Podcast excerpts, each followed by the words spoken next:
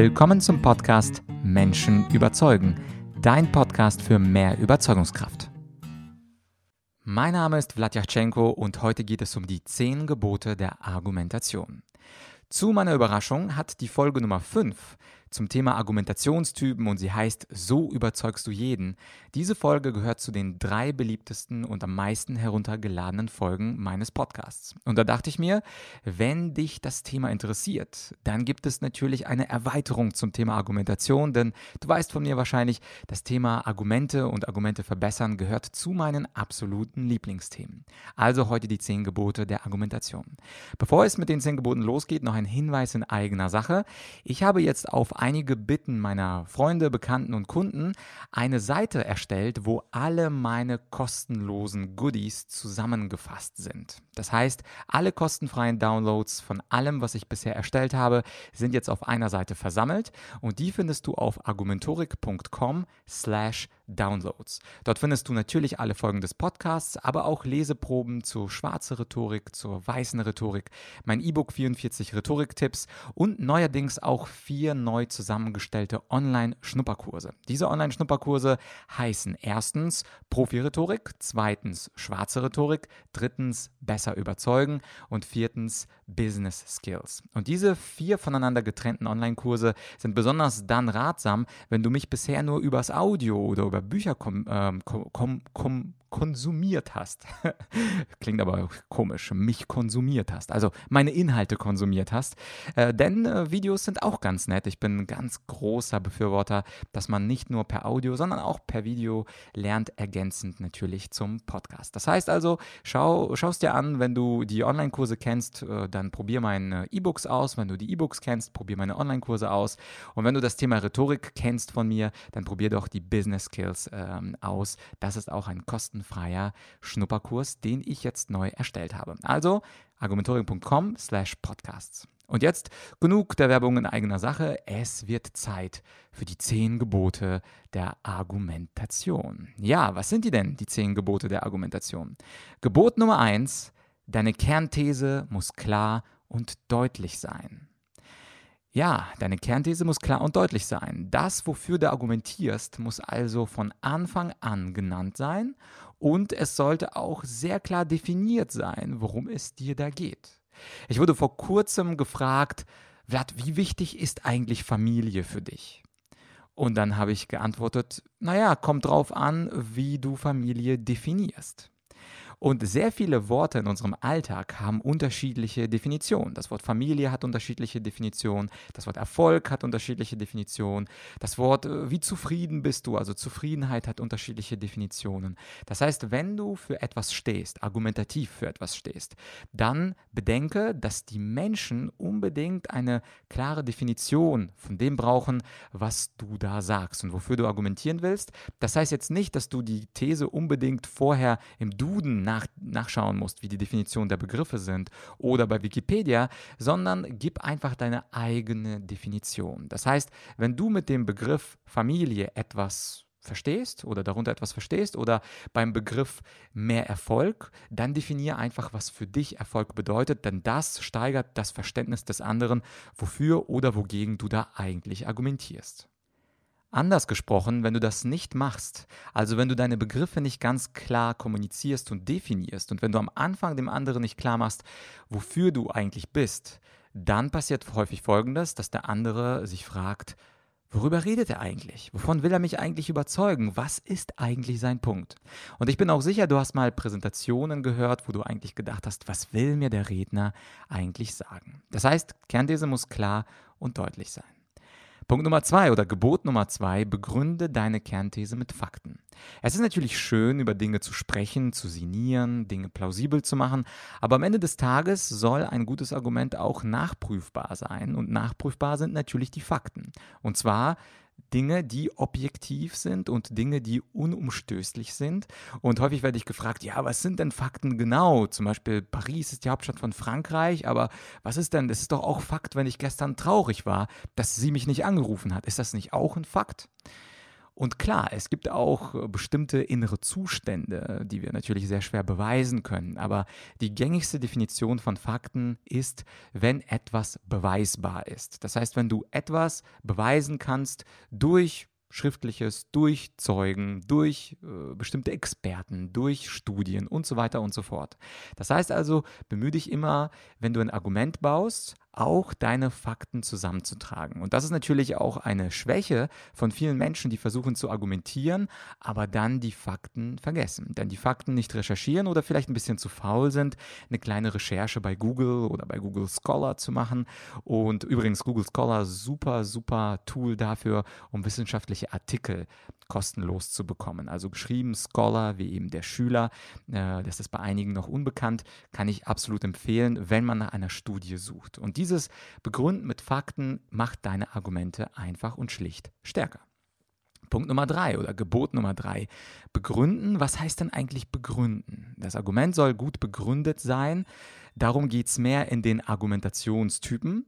Und äh, bei den Argumentationstypen gebe ich dir unterschiedliche Begründungsmöglichkeiten, wie du Dinge begründen kannst.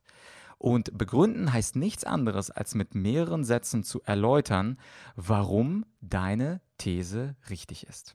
Und ich habe dazu in Seminaren, wenn ich also in Kommunikationsschulungen bin und dort das Argumentieren beibringe, dann sage ich immer, es gibt da so eine Zehn-Sätze-Regel, die ich mir ausgedacht habe. Zehn-Sätze-Regel bedeutet, wenn du einen Grund angibst, also weil das so und so ist und das hat damit zu tun, dass dies und jenes und deswegen, das heißt, wenn du begründest, dann solltest du versuchen, im Zweifel zehn Sätze zu deiner Begründung, zu deinen Gründen zu sagen.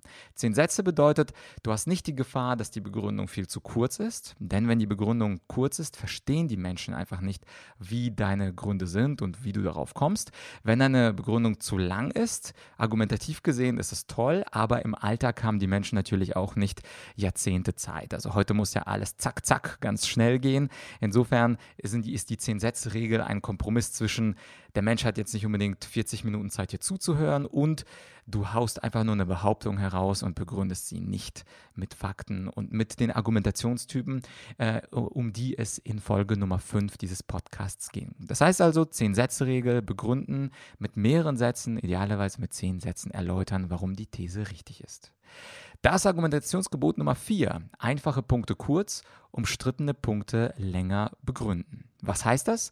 Das heißt, dass wenn die Punkte klar sind und der andere genau weiß, worüber du redest, also wenn dein Kollege genau weiß, dass letztens der Chef einfach während der Präsentation rausgegangen ist, das musst du nicht lange erklären. Also die Punkte, die nicht strittig sind, die kannst du einfach nur behaupten, weil da wird der andere nicken und sagen, ja, ja, klar, das ist, da, da war ich auch dabei, da ist der Chef irgendwie bei einer Präsentation einfach rausgegangen, da kann ich mich erinnern, das war ja erst gestern. Aber dann beim Argumentieren, wenn umstrittene Punkte da sind. Man hat sie übrigens äh, auch schon in der Antike unterschieden zwischen der res certa und res dubia, also die Dinge, die ähm, sicher sind und die Dinge, die unsicher sind. Und man hat schon in der Antike gesagt, diese res dubia, also die zweifelhaften, umstrittenen Punkte, die muss man natürlich viel länger begründen. Und man kann sogar sagen, je umstrittener das ist, wofür du argumentierst, desto länger muss deine Begründung sein. Insofern siehst du diese Zehn-Sätze-Regel aus dem dritten Gebot, die müsste man theoretisch elastisch verstehen. Das heißt, wenn etwas super umstritten ist in deiner Firma oder in deiner Familie, dann musst du idealerweise mehr als zehn Sätze aufbringen. Und wenn etwas fast klar ist, dann reichen vielleicht auch drei bis fünf Sätze. Und wenn alle damit einverstanden sind, dann brauchst du natürlich erst gar nicht für etwas argumentieren. Denn argumentieren müssen wir erst dann, wenn der andere eine eigen, andere Auffassung hat und diese Auffassung wir mit unserer Argumentation verändern möchten. Gebot Nummer 5. Wenn du mehrere Begründungen hast, beginne mit der wichtigsten und setze hier den Schwerpunkt. Eine der häufigsten Fragen in meinen Inhouse-Trainings, die ich gestellt bekomme, ist die Frage, wenn ich mehrere Punkte habe, womit soll ich denn anfangen? Und der Punkt ist natürlich mit der besten und der wichtigsten Begründung. Und die Begründung dafür wiederum ist, die Menschen wollen heutzutage sofort Butter bei den Fische haben. Die wollen sofort wissen, bist du kompetent, bist du gut, hast du Vernünftiges gesagt oder hast du Vernünftiges zu sagen. Und wenn du dann diese geniale Idee, also diese ironisch gesehen geniale Idee hast, das Beste bis zum Schluss zu bewahren, dann wird der andere sich am Anfang denken, puh, das erste Argument war nicht so gut, dein zweites Argument war auch nicht so gut und er wird dir nicht mehr so aufmerksam zuhören. Das heißt also, für den ersten Eindruck hast du keine zweite Chance. Das gilt nicht nur für Kleidung und nicht nur für Aussehen, sondern für den ersten Eindruck hast du äh, keine zweite Chance, gilt auch intellektuell gesehen. Wenn du also intellektuell mit einem guten Argument punktest, dann wird dir der andere auch viel, viel lieber zuhören. Und natürlich solltest du hier auch den Schwerpunkt deiner Argumentation setzen, denn natürlich das wichtigste Argument muss am besten ausge ausgebaut sein. Und wenn du damit dann überzeugst, gegebenenfalls brauchst du auch keine weiteren Begründungspunkte mehr bringen. Denn wenn du den anderen schon mit dem ersten tollen Argument überzeugt hast, frag dann nochmal nach, äh, ob er noch weitere Gründe braucht. Und manchmal wird es auch der Fall sein, dass er sagt, nee, das klingt super einleuchtend, so machen wir es. Und insofern brauchst du möglicherweise gar nicht die drei oder fünf Argumente oder Begründungspunkte, die du dir ausgedacht hast. Deswegen diese aus diesen zwei Gründen, also dieser intellektuelle Eindruck und diese Unbrauchbarkeit oder diese, diese, dieses nicht nötig haben von anderen Gründen, das sind auf jeden Fall Punkte, weswegen du mit der besten und wichtigsten Begründung ähm, anfangen solltest. Das war also das Gebot Nummer 5 und das der Gebot Nummer 6 lautet, strukturiere deine Begründungspunkte klar und kündige an, wenn du einen neuen Strukturpunkt bringst. Dieses Gebot gilt vor allem für Präsentationen. In einer Präsentation mit vielen Menschen kannst du ja nicht zwischendurch einfach mal fragen, und habe ich euch alle mit dem ersten Argument überzeugt? Das geht natürlich nicht. Vor allem werden dann einige sagen ja, einige sagen weiß ich nicht, einige werden sagen nein. Also vor allem dann, wenn du eine kleine Rede hältst oder eine Präsentation hältst, ist es sehr wichtig, fürs Publikum ganz klar und deutlich zu sagen, ich habe heute drei Gründe, weswegen wir Projekt X unterstützen sollten. Und diese drei Gründe sind erstens Punkt A, zweitens Punkt B und drittens Punkt C. Und diese Punkt A, Punkt B, Punkt C, da setzt du natürlich deinen Text ein. Und das ist eine unglaublich schöne Art, Art, dem Publikum ganz klar zu sagen, um welche Punkte, um welche Gründe es in deiner Argumentation geht und auch zwischendurch kündigst du an, wenn du mit Punkt A fertig bist und jetzt komme ich zu meinem zweiten Punkt, das ist der Punkt B. Und dann weiß jeder, aha, der Punkt A ist zu Ende, jetzt fängt der Punkt B an und darüber sprichst du dann zum Beispiel fünf bis zehn Minuten und dann sagst du als Übergang und jetzt komme ich zu meinem letzten Grund, warum wir das Projekt unterstützen sollten und das ist der Punkt C. Und dann sprichst du darüber wiederum fünf bis zehn Minuten oder halt drei bis fünf, also je nachdem, wie viel Zeit du hast. Aber diese klare Struktur, das ist auch übrigens etwas, was ich im Jurastudium gelernt habe, diese klare Struktur ist auch ein Überzeugungsmittel. Denn wenn jemand eine Struktur hat, heißt das, er hat sich vorher Gedanken gemacht. Er hat keinen Kauderwelsch im Kopf. Er weiß genau, was seine Punkte sind und das macht nicht nur einen guten Eindruck, sondern das macht es für den anderen natürlich auch viel leichter, dich insgesamt zu verstehen. Und das muss nicht heißen, dass du unbedingt drei Punkte haben sollst, drei Strukturpunkte Punkte. Du kannst natürlich auch 5 oder 10 oder 97 haben. Aber in der Praxis hat sich eingebürgert, dass die Menschen sich sowieso nur drei Punkte am Ende merken können. Und wenn Menschen sich sowieso nur drei Punkte merken können, warum dann 17 Strukturpunkte überlegen? Das heißt also, habe im Zweifel nur drei Punkte und diese Punkte grenze sie auch in deiner Rede voneinander ab, damit jeder perfekt deiner Rede folgen kann. Das Argumentationsgebot Nummer 7 lautet, habe ein anschauliches Beispiel, welches die These unterstützt. Am besten eins, das alle kennen. Ja, also du weißt sicherlich auch, dass ein anschauliches Beispiel wunderbar wirkt, wenn du eine abstrakte Idee erklärst und anschließend das an einem Beispiel deutlich machst. Ein Beispiel dient auch als Beleg, also wenn etwas beispielsweise mal von Google gemacht wurde oder wenn etwas von der Wettbewerbsfirma gemacht wurde oder wenn etwas von deiner Schwester gemacht wurde, dann ist es etwas, was dein Gegenüber auch überzeugen kann, denn viele Menschen lassen sich von guten Beispielen immer gut überzeugen. Warum sage ich jetzt am besten eins, das alle kennen? Ganz einfach, es gibt natürlich fiktive, erdachte Beispiele. Also wenn ich zum Beispiel sage, ja, denn mein Opa hatte damals das und das und gemacht und bei ihm hatte das funktioniert. Das ist natürlich vielleicht wahr. Also vielleicht hat mein Opa dies und jenes gemacht und vielleicht hat es auch funktioniert. Aber dadurch, dass äh, in der Regel Menschen meinen Opa nicht kannten, äh, ist das natürlich ein nicht ganz glaubwürdiges Beispiel. Also man kann sich natürlich private Dinge erfinden oder auch ehrlich sagen. Aber am besten findest du ein Beispiel, was auch wiederum ein Fakt ist, also was beweisbar ist. Wir denken an das Gebot Nummer zwei, begründe deine Kernthese mit Fakten.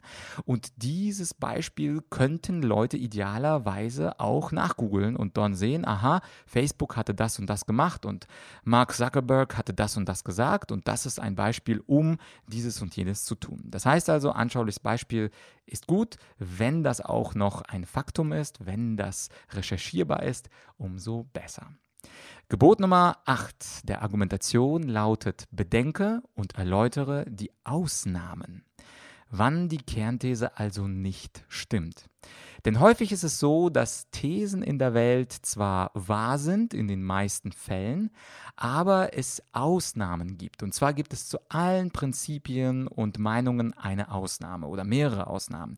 Ich gebe dir mal ein anschauliches Beispiel aus dem Bereich des Strafrechts. Da sagen wir, dass natürlich ähm, es strafbar ist, jemanden zu töten.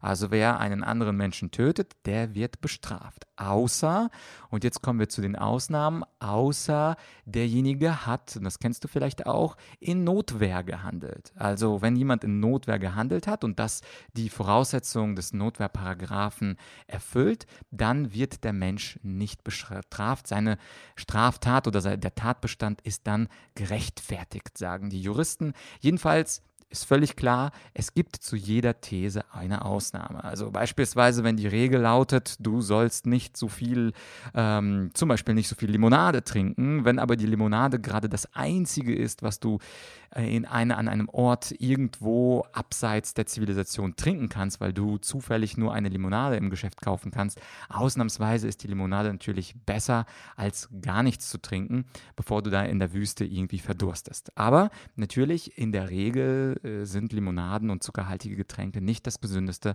was man machen kann. Das heißt also, egal welche These du hast, auch wenn du dir sicher bist, dass sie fast immer zutrifft, denke auch darüber nach, wann deine These nicht zutrifft, wann die These nicht stimmt, denn sonst wird deine Argumentation eingreifbar und dann findet irgendein äh, Mensch, der dir etwas Böses will, äh, diese Ausnahme, meldet sich und sagt, ja, ja, aber wenn nun mal die Limonade das Einzige ist, was du hast, sollte man das auch nicht trinken und verdursten?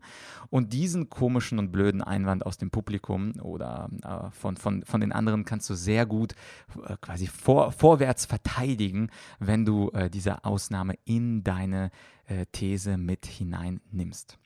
Ja, das war das Gebot Nummer 8 und jetzt kommt das Gebot Nummer 9. Bedenke und entkräfte die wichtigsten Einwände im Voraus. Das heißt also, vorher schon die Gegenargumente erahnen, egal worüber du sprichst. Man kann ja, und das weiß ich als Debattierer sehr gut, aber das weißt du sicherlich auch, man kann sowohl für als auch gegen eine Sache argumentieren. Und es gibt kaum etwas in der Welt, wo man nicht auch dagegen argumentieren könnte. Man kann gegen Menschenrechte argumentieren, man kann gegen Demokratie argumentieren, man kann gegen Freihandel argumentieren, man kann gegen Proteste, Fridays for Future, gegen den Klimawandel. Also man kann gegen alles Mögliche Bereiche argumentieren. Und der gute Argumentator, nenne ich ihn mal jetzt, also der gute, überzeugende, argumentierende Mensch, wird sich auf jeden Fall die Frage stellen, welches Gegenargument kann ich erwarten? Welches Argument wird vom anderen kommen? Welches Argument könnte meiner Argumentation schaden? Und auch diese Idee ist nicht neu. Die Idee, Gegenargumente zu erahnen und in seine eigene Rede einzubauen, die kannten schon die antiken antiken Griechen, also bereits vor Christi, hatte man dafür einen Begriff der sogenannten Prolepsis. Und die Prolepsis bezeichnete im alten Griechenland die Einwandvorbehandlung. Also wenn du zufällig Vertriebler, Verkäufer bist, dann kennst du den Begriff Einwandvorbehandlung. Das ist, wenn du sowieso weißt, dass der Kunde irgendeinen Einwand bringen wird und diesen Einwand behandelst du schon im Voraus. Also was Verkäufer zum Beispiel sehr häufig hören, das ist ja viel zu teuer. Und um nicht erst auf diesen Einwand zu warten, Daten wird ein guter Verkäufer schon im Vorfeld diesen Einwand aus dem Weg räumen, indem er sagen wird, ja, dieses Produkt hat durchaus einen stolzen Preis. Was Sie aber bei uns erwarten können, ist dies und jenes und das haben Sie sonst im Markt nirgendwo. Das finden Sie bei keinem anderen Anbieter. Hier hat also der Verkäufer noch bevor der Kunde gesagt hat, das ist zu teuer, diesen Einwand entkräftet. Ob er das jetzt erfolgreich entkräftet hat oder nicht, das zeigt sich dann im Verkaufsgespräch, aber das ist auch eine gute Idee, Ideen nicht nur als Verkäufer, sondern in, beim Argumentieren verkaufst du ja auch die Ideen das heißt, in gewisser Weise bist du auch ein Verkäufer, nur Verkäufer von Ideen. Es ist manchmal auch gut, die wichtigsten Einwände oder den wichtigsten Einwand im Voraus zu äh, entkräften. Aber Vorsicht bei diesem Gebot Nummer 9, das bedeutet nicht, dass wir in jedem Fall ein Gegenargument erahnen und entkräften sollen. Wir wollen ja unsere Argumentationsgegner nicht auf falsche Ideen bringen, also keine schlafenden Hunde wecken und sagen, ach, es gibt noch dieses Gegenargument und dagegen sage ich dies und jenes, sondern dieses Gebot Nummer 9 bitte nur dann anwenden, wenn du genau weißt, dass mit 99%iger Wahrscheinlichkeit ein bestimmtes Gegenargument kommt. Dann machst du die Einwandvorbehandlung und dann wirst du damit auch erfolgreich fahren. Das war also das Gebot Nummer 9 und jetzt kommen wir auch schon zum Schluss und zwar zum Argumentationsgebot Nummer 10. Das lautet, zeige, dass deine Argumente fürs Publikum oder für den anderen relevant sind. Denn natürlich kannst du viel argumentieren. Du kannst sagen, das und das ist wahr und das sind meine Gründe und das ist das Beispiel und hier sind die Fakten, hier ist die Studie dafür, da sind Referenzstudien, das ist eine Metastudie, das ist alles schön und gut, aber am Ende der, der Folge fragt sich derjenige, ja, oh, und ist das jetzt relevant für mich? Also, wie kann ich das denn im Alltag anwenden? Und soll ich da das abkaufen? Ja, weiß ich nicht. Und genau diese Skeptiker, die also nicht von vornherein überzeugt sind äh, von dem, was du da vorhin gesagt hast, für die ist es wichtig, ihnen aufzuzeigen, dass das, was du gesagt hast, für sie im Alltag relevant ist. Ob das jetzt ein Publikum ist, ein Gesprächspartner, ein Kunde oder vielleicht dein Sohn, das ist völlig egal, denn diese zehn Gebote der Argumentation, und das ist das Schöne an ihnen, die sind tatsächlich relevant für jede Argumentationssituation. Egal, ob du CEO eines Konzerns bist, egal, ob du eine Mutter bist, egal ob du ein Mitarbeiter bist, der sein Team von etwas überzeugen möchte, das sind die ganz allgemeinen Gebote der Argumentation und die sind deswegen auch so relevant, weil in jeder Überzeugungssituation sie anwendbar sind. Und dann habe ich noch in der letzten Schulung die, äh, die Frage bekommen, ja, lieber Vlad, aber das mit der Argumentation, das finde ich interessant und die zehn Gebote finde ich interessant. Aber wie ist es denn, muss ich denn immer argumentieren? Also äh, jede Präsentation, jedes Gespräch, findet da immer eine Überzeugungsarbeit statt? Und da ist die Antwort natürlich Nein, also nicht jedes Gespräch, nicht jede Präsentation bedarf einer Argumentation. Das Argumentieren ist nur dafür da, wenn du jemanden überzeugen möchtest, wenn du also auf eine Meinung einwirken möchtest, wenn du die Meinung des anderen verändern möchtest. Viele Präsentationen oder viele Gespräche, die wir im Alltag, im Berufsalltag, aber auch bei Kunden haben, sind gar nicht argumentativer Natur, sondern viele Gespräche sind einfach informativ. Das heißt, ich gebe einfach Informationen, also die Information ist, das ist passiert, danach ist das passiert, so hat derjenige reagiert und ich danke Ihnen für Ihre Aufmerksamkeit. Das heißt also, viele Gespräche sind einfach nur äh, sozusagen, um jemanden abzuholen, was ist passiert oder um jemanden zu informieren, der nicht da sein konnte oder um seine Belegschaft einfach, äh, um seiner Belegschaft zu sagen, das und das machen wir, das ist die Veränderung, die wir angestoßen haben und so sind die nächsten Schritte.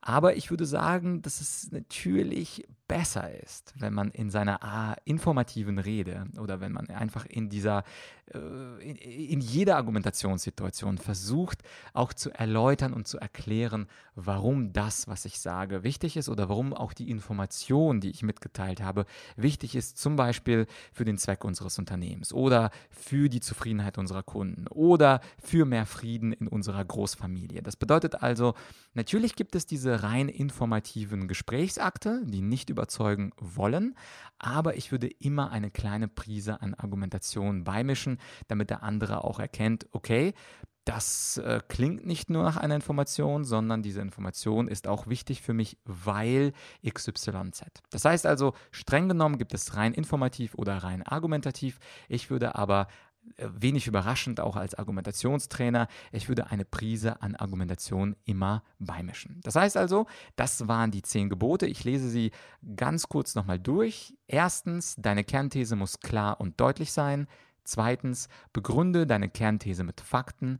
Drittens, begründen bedeutet mit mehreren Sätzen erläutern, warum die These richtig ist. Viertens, einfache Punkte kurz und umstrittene Punkte länger begründen. Fünftens, wenn du mehrere Begründungen hast, beginne mit der wichtigsten und setze hier den Schwerpunkt. Sechstens, strukturiere deine Begründungspunkte klar und kündige an, wenn du einen neuen Strukturpunkt bringst. Siebtens, habe ein anschauliches Beispiel, welches die These unterstützt, am besten ein Beispiel, das alle kennen. Achtens, bedenke und erläutere die Ausnahmen, wann die Kernthese also nicht stimmt.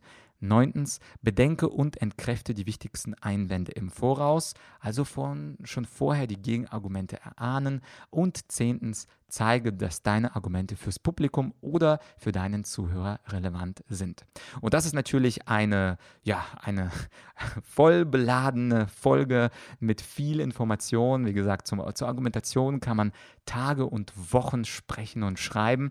Und ähm, da ich weiß, dass du diese Folge hörst und äh, diese Folge vielleicht oder diese zehn Punkte dir nochmal vergegenwärtigen oder ausdrucken möchtest, werde ich ähm, bei dieser Folge auch einen kleinen Blogartikel schreiben und auf, in diesem Blogartikel werde ich dir als Bild äh, diese zehn Gebote der Argumentation nochmal zusammenfassen. Dann kannst du sie nämlich einfach als Bild abspeichern oder ausdrucken und äh, wenn du magst, das würde mich natürlich besonders freuen, ähm, einfach sichtbar ähm, irgendwo ausdrucken, hinlegen und wenn du eine Rede oder ein überzeugendes Gespräch ähm, planst, dann diese Punkte nach und nach durchgehen. Du kannst also diese zehn Punkte durchaus gerne auch als Checkliste nehmen, egal in welcher Kommunikationssituation du bist. Da, wie gesagt, diese zehn Punkte überall Anwendung finden, also in aller Art von Gesprächen.